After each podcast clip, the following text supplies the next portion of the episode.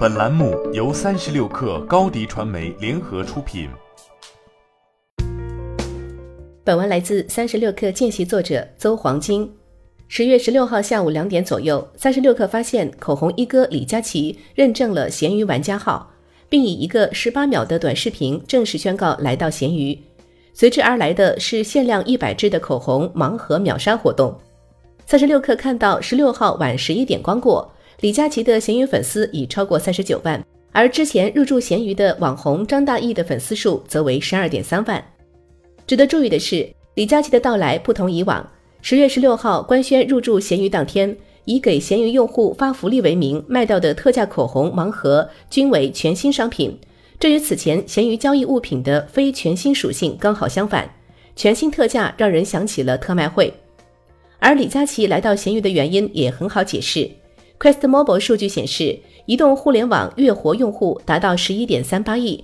二零一九年第一季度月活用户增长只有七百六十二万，同比下降三百多万，增速也进一步放缓。流量天花板就在眼前，对于平台来说是这样，对于依赖平台流量的 KOL 来说也是如此。当平台流量增长放缓，传导到 KOL 时，李佳琦也要寻找新的增长点。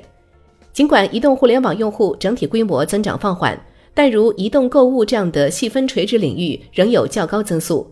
据 QuestMobile 中国移动互联网春季大报告数据显示，二零一九年三月移动购物行业增长黑马中，闲鱼同比增长百分之六十三点八，排名第八，去重后的用户总量为五千九百零七万。二手交易平台闲鱼转转的整体用户规模仅次于手机淘宝、拼多多、京东、唯品会。另一个重要的因素是，下沉市场用户对于闲置交易的需求正在迅速上升。数据显示，二零一九年三月，闲置交易的同比增量达百分之四十四点九。对于以李佳琦为代表的 KOL 来说，哪里有流量增长空间，他们就必须出现在哪里。从淘宝到抖音，大都遵循这个规律。此外，明显的趋势则是年轻一代消费观念的变化。第一财经商业中心数据显示，年轻人追求经济实用性，倾向于用更低的成本买到有品质的生活。共享经济的流行也是这种趋势的体现。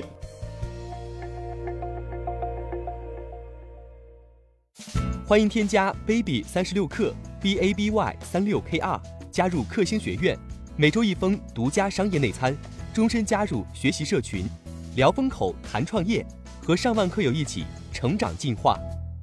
高迪传媒，我们制造影响力。商务合作，请关注新浪微博高迪传媒。